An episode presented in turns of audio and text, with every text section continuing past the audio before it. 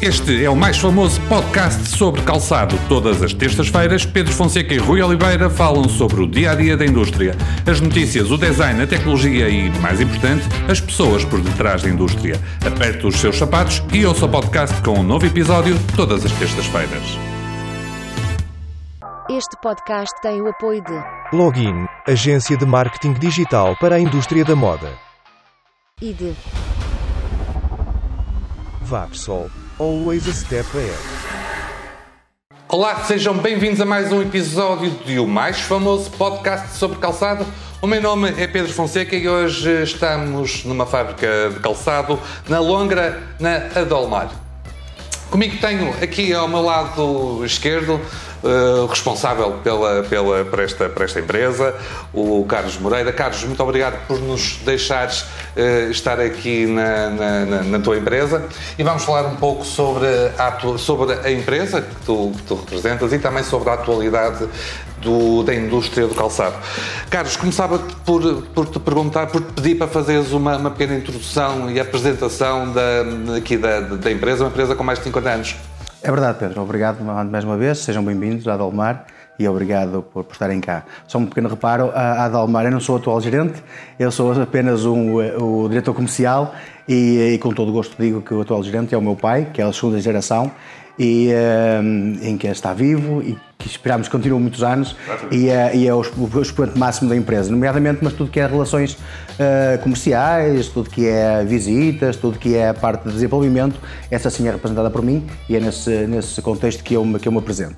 A Adolmar, a Adolmar, eh, eh, vou começar pelo nome muito rapidamente, a Adolmar é, um, é conjunção de nome do meu avô, que é o fundador, Adolfo Martins da Fonseca, em que 10 anos devolvidos foi o meu pai que tomou conta da empresa, que está, está a tomar conta da empresa há cerca de 40 anos. Esta empresa tem cerca de 50 anos no mercado e eu sou a terceira geração que, que estou nesta passagem, espero eu, eh, para, para um futuro. Olha, hum, nós, eh, nós hoje vamos eh, falar aqui da atualidade do setor do calçado e no último episódio do, do- do podcast o Rui deu o nome de crise eh, à fase que nós estamos agora, agora a atravessar, quebras de, de encomendas. Como é que tu estás a ver o panorama atual do, do setor do calçado? Oh, Pedro, vou falar sempre no nome desta empresa e, eh, eh, e depois de uma forma geral. Não posso, não posso, obviamente, estar aqui a apontar casos, porque apesar de estarmos todos no mesmo setor, as crises são sempre vividas de formas diferentes. No caso da Adolmar, obviamente que sentimos a, a crise como toda a gente, as dificuldades são inerentes e é fácil perceber o porquê. Eh, se me perguntares a nível de números, nomeadamente de, de- de produto vendido, até este ponto ainda não tivemos dificuldades em atingir os mesmos valores e estamos mais ou menos com os mesmos dados do, do- do mesmo período do, do ano passado, embora o ano passado não tenha sido um ano eh, em que podemos nos cingir pela, pela, pel- pelos números, mas estamos dentro dos parâmetros. Aquilo que estamos a sentir, e acho que é comum a toda a gente, é que num ano normal, não vou falar num ano bom, num ano normal seria em que nesta, nesta fase, e há, há uns meses atrás, eh, estaríamos toda a gente com muito trabalho, toda a gente a dar horas, toda a gente já com um projeto para futuro próximo. Estes meses são meses são normalmente meses muito fortes. Sim, sim, sim. Eu vou chamar a época de inverno de construção nesta parte, nesta, nesta fase para, para as fábricas, é, é a fase de fabrico, de construção da parte de inverno e o inverno é realmente a parte mais forte em que há mais trabalho. Eh, se não me engano, e eu falo como disse aqui, mas penso que é, que é como a toda a gente, de março a junho, julho é a altura em que há muito trabalho e, eh, e é uma coisa que não aconteceu. Aquilo que me apercebi, tanto nós como, como, como no, no- no- no panorama normal, é que houve trabalho para trabalhar às 8 horas eh, normais eh, e não houve muito mais que isso. E, nomeadamente, no que diz respeito a subcontratados, Uh, não houve muita procura, tanto da nossa parte, e penso que, como a toda a gente, não houve tanta procura como, como é natural e normal. E por si só uh, é fácil perceber de que baixou a, a quantidade de, de- de produto e de, de artigo para fazer. Oh, Rui, o- antes de mais, vou, como estás? Quero te cumprimentar. Tudo bem, obrigado. Ora, eh, eu ia te pedir um comentário hum, naquilo que o, que o Carlos disse. Ele salientou aqui um ponto que, que é a questão dos subcontratados que, que, vão ser, eh, de certeza, as primeiras empresas a passar por dificuldades, muitas delas já estarão, de certeza. É verdade. Em primeiro lugar, agradecer ao Carlos Moreira a disponibilidade para, para nos receber e para conversar aqui um bocadinho. De facto, a realidade, eu estou completamente de acordo com o Carlos, a realidade, eh, quando, quando, quando os números baixam, normalmente afeta mais rapidamente aqueles que são mais pequenos e, e esses estamos a falar muitas das vezes dos subcontratados, porque os subcontratados, no fundo, são um complemento, são um apoio à, à indústria principal. Por, exemplo, na, na, no caso do Carlos, como no caso de muitas outras empresas, têm os recursos humanos próprios dentro da sua estrutura, têm uma capacidade produtiva que se comprometem, vamos imaginar, 600, 700 pares diários, mas muitas das vezes, por exemplo, eh, o setor de costura, para tirar os 600, 700 pares diários que se fazem numa montagem, precisaria de ter um conjunto de pessoas que muitas das vezes não, não os têm dentro, dentro de portas. E então eh, recorre-se a trabalho subcontratado, tal e qual como estamos a fazer, que é precisamente o complementar e o apoiar eh, para dar trabalho para a montagem e outras vezes, quando a procura é muita, recorremos também ao subcontratado até para fazer as operações todas, ou seja, pode, pode fazer o corte, a costura, a montagem e o próprio acabamento. E é aqui que eu acho que nós estamos a falar que este ano eh, houve alguma mudança em relação àquilo que era o ano passado. Mas o Carlos também referiu muito bem, e nós falámos disso no último podcast, e o meu comentário é sempre pela generalidade, não por aquilo que, que, que, representa ou, ou pelo local onde, onde, onde, estou, por exemplo, a trabalhar, é na generalidade. Um, ehm, os números baixaram face a um ano que foi excepcional. Portanto, o, o ano de 2022 eh, no mercado internacional foi um ano que não é normal por si só para Portugal, para o produto que é feito em Portugal. Portanto, estamos a falar de números absolutamente extraordinários. Este ano eu diria que os números já estão mais em linha com aquilo que seria o normal e nós sentimos todos essa redução face ao ano passado, mas muitas empresas, como o Carlos disse, por exemplo, não sentem esse número de forma drástica, sentem esse número como o regressar àquilo que era a, eh, a sua normalidade. Portanto, eu acho que parte também por aí. Uh, independentemente de tudo isto, há de facto uma contração grande, e todos nós nas nossas vidas pessoais estamos a verificá-lo, há, há, de facto uma contração grande a nível da economia, a nível do consumo, a nível da, da tendência, a nível dos mercados, a nível dos próprios investidores, e isso tem-se refletido em particular em alguma, em alguma redução das encomendas, que tem colocado também algumas dificuldades nas empresas uh, mais expostas, que, que, que, têm um risco maior ou que não têm um capital financeiro uh, que lhes permita sustentar uh, dois, três meses com, com, com quebras significativas na produção e depois correm-se riscos que podem levar naturalmente a que algumas empresas deixem de, de poder trabalhar. Eu tenho uma questão que às tantas vou colocar colocar uh, aos dois e que tem a ver com, com subcontratados. Bom, isto, as maiores empresas, como aqui já, já referimos, normalmente recorrem a alguns subcontratados e que são extensões, de certa forma, da, da própria empresa. Ora, havendo poucas encomendas, como é que se faz a gestão dos subcontratados, porque acabam lá estar por fazer, de certa forma, também parte da empresa. Se, por um lado, eh, eu, mesmo se eu tivesse uma empresa, queria dar trabalho à minha empresa primeiro, depois, se tivesse excesso de trabalho, dava aos subcontratados, mas os subcontratados também são, lá está, uma extensão da empresa. Há relações de, trabalho, algumas de, de longos anos. Como é que se deve fazer essa gestão? Rui, começas tu?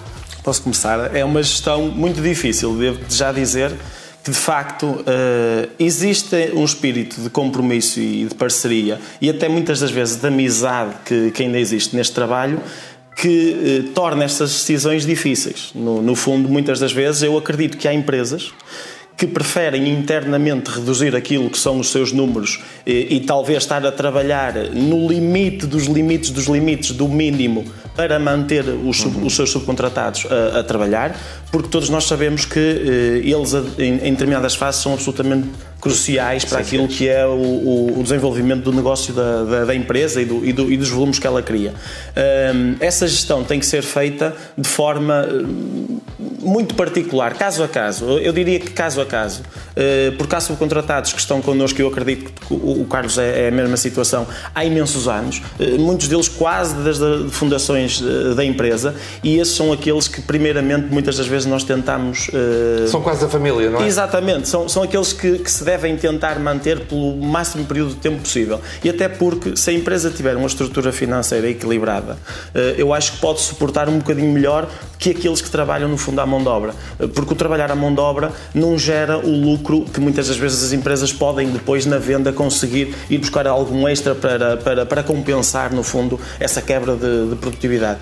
Eh, eu diria que. E a longo prazo, numa estratégia a longo prazo, é capaz de, de funcionar Exatamente, numa estratégia a longo prazo, até é porque, do ponto de vista comercial, e o Carlos é diretor comercial e saberá, saberá disso, o Carlos trabalha nas coleções de forma antecipada, consegue mais ou menos prever, uh, ter um, aquilo que nós dizemos muitas vezes, um, forecast, um forecast daquilo que vai acontecer mais à frente. E então, uh, mesmo essa manutenção de alguns subcontratados já tem em linha aquilo que é a estratégia comercial que a empresa tem, não é? De segurar também uh, essas produções. Mas é, é, eu acredito que seja extremamente difícil para as empresas fazer essa gestão e cada uma terá, no seu caso particular, que, que a fazer, mas certamente que eu diria que todos tentam ao máximo manter aquilo que são subcontratados a trabalhar com eles. Carlos, não sei se queres eh, acrescentar alguma coisa a isto que o Rui é... disse, de manter ou não os subcontratados. Felizmente, quando o Rui fala antes de nós, é, torna-se tudo muito Fica mais simples. Dito, Fica é? quase tudo, tudo dito e torna-se tudo muito mais simples. Uh, e não quero de forma alguma estar a complementar aquilo que ele disse, porque ele falou de tudo. Só queria salientar aqui dois pontos. Uh, no nosso caso, e, e de uma forma geral existe muito isso, há dois tipos de subcontratados há os subcontratados que estão realmente efetivos a uma empresa e isso dá-lhes uma certa segurança. Que trabalham a 100%? Para Quase sim, a 100% e mantêm uh, a parte... Aqueles que são da família. Exatamente, mantêm a parte fiel, mesmo quando há trabalho ou muito trabalho, um acidente de trabalho, não se deixam, uh, vou utilizar esta expressão se me permite, não se deixam vender ou comprar por, por, por, um, por um, por um engodo que haja de um, de um vizinho ou de um, de um concorrente e esse aí penso que como mantiveram o respeito pela empresa que sempre os acolheu, acho que esse aí, mesmo nas crises, mantêm-se um bocadinho mais confortáveis, porque essa empresa terá certamente um bocado de cuidado em os manter. E há outro, tipo de, outro tipo de subcontratado, que é aquele que não é efetivo a uma fábrica, a uma estrutura, e que, por mais várias razões, ou até por uma questão interna, tentam procurar aqui e acolá. E esses que são um bocado mais voláteis no, no que diz respeito à efetividade a uma empresa, serão os que terão mais riscos, porque eu falo no meu caso, se tiver que que acontece eh, nesta empresa. Uh, temos aqui subcontratados que estão aqui a trabalhar há 10, 15, 20 anos e assim é tal responsabilidade em que nós fazemos um esforço para eles que, que se mantenham a trabalhar connosco e depois há aqueles que são pontuais, por umas várias razões. Pontuais porque somos nós a procurá-los, pontualmente para dois, três meses, ou até eles mesmos que nos procuram para às vezes alguma quebra de, de, de, de produção que, que, tiveram, e esses obviamente que, que, são os primeiros a ter mais dificuldades e terão dificuldades no futuro. Oh, oh, Carlos, vamos pegar uh, aquilo que o Rui disse e tu, como diretor comercial, consegues de certa forma fazer uma previsão a, a médio prazo daquilo que, que estará para vir. Qual é, é a tua previsão para os próximos meses? Isto é muito complicado, uma, uma, uma resposta difícil de dar, porque é, é, um bocado difícil de dar por mais várias razões. Em primeiro lugar, eu acredito que eu não tenho tanta influência como isso e não, não, não, as minhas palavras não cairão uh, como, como uma certeza na, na cabeça das pessoas. Uh, e, e, estamos numa fase de transição. A partir daqui entramos numa fase de transição. Eu aprendi com a pandemia, e acho que deveríamos todos ter aprendido, de que nada é certo nem para o mau, nem para o bom. Eu lembro perfeitamente que pós-pandemia ninguém contava com, com o ano 2021 e nomeadamente o 2022 com um boom. Lembro-me de ouvir vários comentários na rua e nomeadamente aqui dizer que vem aí 5 ou 6 anos de, de, muito trabalho e de um ano para o outro as coisas mudam muito rapidamente. Portanto, é preciso ter muito cuidado com as palavras quando, quando as dizemos. Respondendo diretamente à tua pergunta, uh, já pensei numa, numa fase posterior que queria ser pior, Uh, não sou demasiado otimista, não sou pessimista, sou realista. Acredito que nesta fase de transição, o que é que está a acontecer a toda a gente? Toda a gente vai pôr o artigo de inverno na rua, nos clientes, no mercado. Uh, vamos ter que esperar pela recessão uh, e depois vamos também ter que esperar, que é, que é a conjunção das duas coisas, que é pôr o inverno lá fora e esperar que o, o verão nos dê algumas coisas. E pode ser, e eu acredito que sim, e começa a haver alguns sinais de que as coisas podem não ser tão más como, como se especulava a partir. Carlos, hum, aqui a Dolmar hum, vende também para o mercado, para o mercado interno, para o mercado português, eh, pelo que eu sei, uma porcentagem até interessante das, das vendas. Notas diferença nesta fase de crise, como o Rui referiu já, eh, notas diferença entre os mercados externos e o mercado nacional? Uh, noto poucas diferenças. A grande diferença entre o mercado externo e o mercado interno é precisamente na forma como se vende o produto e a forma de receber o produto e de cobrar o produto. Porque no fundo as pessoas são as mesmas, independentemente do local. muitas, nós, nós ainda continuamos a cerca de 30% a 40% para o mercado interno. Como tu disse, e já falámos isso no início, esta empresa tem cerca de 50 anos. Uh, num primeiro ponto era só o mercado interno. Uh, durante o, meu, o tempo do meu pai também se manteve com o mercado interno e depois, após a minha entrada, é começámos com, com a parte de exportação e estamos neste momento com cerca de 60% a 70% da parte de exportação. A única diferença que eu te vejo realmente é a parte comercial. No que diz parte, parte de, de comércio externo, tens de fazer as coisas mais atempadamente, uh, a visita é feita de forma diferente, o percurso é diferente e as soluções, boas ou más, também vêm com mais tempo. O mercado interno, a única diferença que tu tens é que é tudo muito rápido, ou seja, tu apresentações tens que entregar amanhã. É, a única grande diferença. A nível do consumo.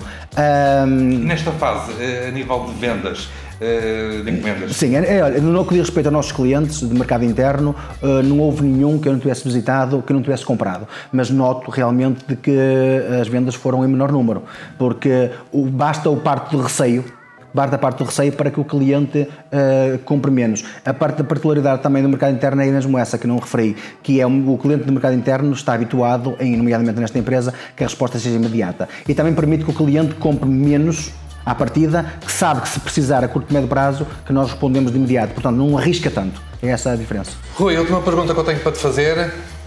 Tu notas nesta fase de apreensão, nesta fase de, de, de crise económica que, que, a Europa também está a passar, que as encomendas eh, estão a vir cada vez em menores quantidades e provavelmente maior número de encomendas? Ou seja, os, os, os, os, nossos clientes têm algum receio de encomendar em grandes quantidades e preferem Sim. tentar fazer eh, pequenas quantidades e ver no que é que dá também? É assim, eh, falando na generalidade, pronto, é sempre falando sim, na sim, generalidade. Uh, Parece-me a mim que até o próprio modelo de trabalho, a nível daquilo que é o produto feito em Portugal para a Europa, vai acabar no futuro por ser muito uh, através de encomendas mais, mais pequenas, serviços mais rápidos, como o Carlos está a dizer. Portanto, este modelo de trabalho para o mercado nacional está cada vez mais a repercutir-se também para uh, ser um modelo que grandes marcas ou, ou, grandes grupos vão querer implementar cá em Portugal na, nas fábricas onde trabalham. Estamos a falar de desenvolver uma coleção para reagir ao mercado, coleções, por exemplo, que eles colocam eh, na Ásia, onde nós sabemos que conseguem ter algumas margens de produto, mas eh, já não vão colocar numa quantidade substancial para poderem terem margem de responder ao mercado através de um produtor, por exemplo, português, que reage mais rapidamente numa quantidade mais pequenina. Eu acho que esse modelo vai acabar por ser um modelo que cada vez mais no futuro. Vai, vai ser seguido por, por, por, pelas empresas que trabalham para o um mercado internacional é normal que depois hajam clientes e clientes, como o Carlos diz, eh, os, podíamos falar aqui de, de, de, casos completamente paradigmáticos, portanto, clientes que trabalham à escala global e que têm que trabalhar com muito tempo de antecedência, porque trabalhando à escala global tu tens mercados que tens que, eh, no fundo, eh, servir forma muito mais antecipada, até pelos tempos eh, de, de trânsito das mercadorias e, e, e, das estações distintas que eles, que eles têm. Depois tens um mercado europeu que a grande parte de, de, dos fabricantes portugueses e em Felgueiras nós, nós trabalhamos, em que aí podemos sim já servir num, num, num mais curto espaço de tempo. Mas as encomendas estão a reduzir claramente aquilo, aquilo que eram os grandes volumes, estão a reduzir, tirando casos pontuais, Sim. todos nós sabemos que há sempre casos Sim. pontuais, uh, cada vez mais talvez uh, a trabalhar com clientes que tenham uh, um preço eh, médio ou um preço médio alto que permitam também às empresas poderem trabalhar melhor com algumas margens melhores, porque trabalhar com um cliente de preço torna-se cada vez mais difícil, portanto a, a, competição aí é muitíssimo grande e já não é só Portugal já começam a entrar outros mercados.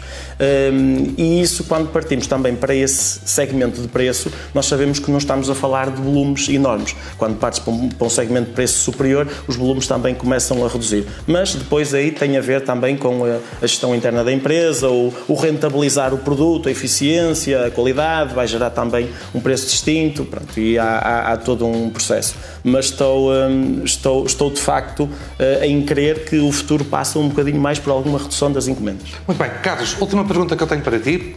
Tu és a terceira geração aqui na, na, na, na empresa.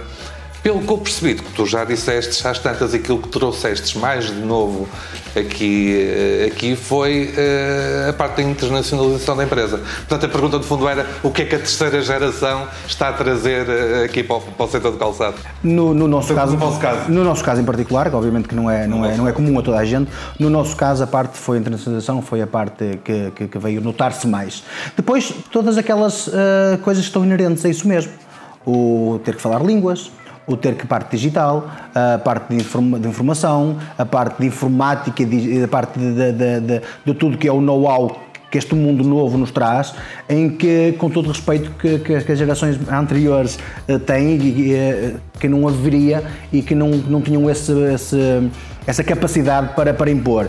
E, uh, e eu, com a minha irmã, que ainda não falei cá, que a minha irmã está cá comigo também e tem a mesma responsabilidade que eu, noutro setor, mas nós, sem dúvida, que devemos dar esta, esta, esta este refresco, por assim dizer, que a empresa, acho eu, que, que, que necessitava, e nomeadamente até no que diz respeito à parte de desenvolvimento, porque a Dolmar, como já vai na terceira geração, estava muito assente a um determinado produto, para um determinado mercado e não saía dali. Com, com, com a nossa entrada, veio-se dar aqui um alargamento no que diz respeito ao produto a apresentar ao cliente. Muito bem. Rui, vamos avançar para as notas finais. Alguma que queiras partilhar? Uh, eu queria partilhar apenas, uma vez que estamos hoje na, na Dolmar, uh, dar os parabéns ao Carlos Moreira e ao seu pai e à, e à sua irmã, naturalmente, que são os representantes atuais da empresa, que conheço bem, conheço há muitos anos e tenho como, também como amigos, uh, porque de facto este é, é, o exemplo de uma empresa que se reinventou, rejuvenescendo, reinventando, quero dizer rejuvenescendo, porque a tradição que tem e o sucesso que tem já, já vem de, de há muitos anos. Uh, o Carlos trouxe, de certa forma, um sangue novo. O Carlos toda a gente conhece e acho que todos nós o conhecemos na praça. É uma pessoa extremamente voluntariosa, inovadora, que está sempre disponível para ajudar, para colaborar uh, e tem sempre algo de novo para acrescentar. E ele, de facto, acrescentou aqui um sangue novo, nota-se perfeitamente. O marketing da empresa que mudou substancialmente e, uh, e muito se deve também ao que o Carlos está a dizer das novas tecnologias, ou aproveitar também essas ferramentas. Dar os parabéns porque trabalhar no mercado nacional é cada vez mais é difícil, é cada vez mais difícil uh, de colocar um produto made in Portugal para que as pessoas entendam que o made in Portugal tem um valor acrescentado face àquilo que é a oferta que tem uh, dentro das lojas, das próprias lojas portuguesas. Uh, reforçar aqui como nota que todos nós consumidores devíamos ter essa atenção de olhar e de ver se o produto é made in Portugal e de valorizar aquilo que é feito por nós e que é nosso, que é feito com eh, muita técnica, por, eh, por famílias como esta, muito empreendedoras e que trabalham ao longo de muitos anos e que dão trabalho também a muitas famílias. Valorizar o que é português, valorizar o que é nosso e, eh, e dar os parabéns ao Carlos Moreira e à família pelo excelente trabalho que tem desempenhado dado ao mar. E um abraço, muita amizade. Muito bem. Carlos, alguma nota final que queiras partilhar connosco? Agradecer, ao, nomeadamente ao Rui, nomeadamente estas palavras que ele acabou de dizer, a, a ti, Pedro, e à Felgueiras Magazine, por, por nos apoiares, por estás muito presente uh, nas empresas, pelo vosso podcast que, que, ajuda muito, em que eu sigo naturalmente. Uh, no que diz respeito à parte do calçado, que foi aquilo que nos trouxe cá, uh, vamos ter calma, esperança, e, e, pode ser que, que, seja apenas mais uma diferente, diferente pessoas, elas são diferentes, não são iguais, Uh, e que, que, no final do ano cheguemos todos ao, ao final e, e eh, olharmos para trás e pensarmos que realmente foi difícil, mas que, que, sobrevivemos e que vamos pensar já em 2004 para um ano melhor. Espero que tenhas muita razão. A minha nota final é mesmo para te agradecer o facto de, de nos teres recebido aqui na, na, na Aldolmar. Aldolmar. Um, gostei muito desta, desta nossa conversa. Obrigado. E chegamos ao fim deste episódio do mais famoso podcast sobre calçado. Portanto, se quiserem envie as suas eh, questões para podcast.felgueirasmagazine.pt Pode nos seguir, nós estamos presentes nas diversas plataformas de podcast.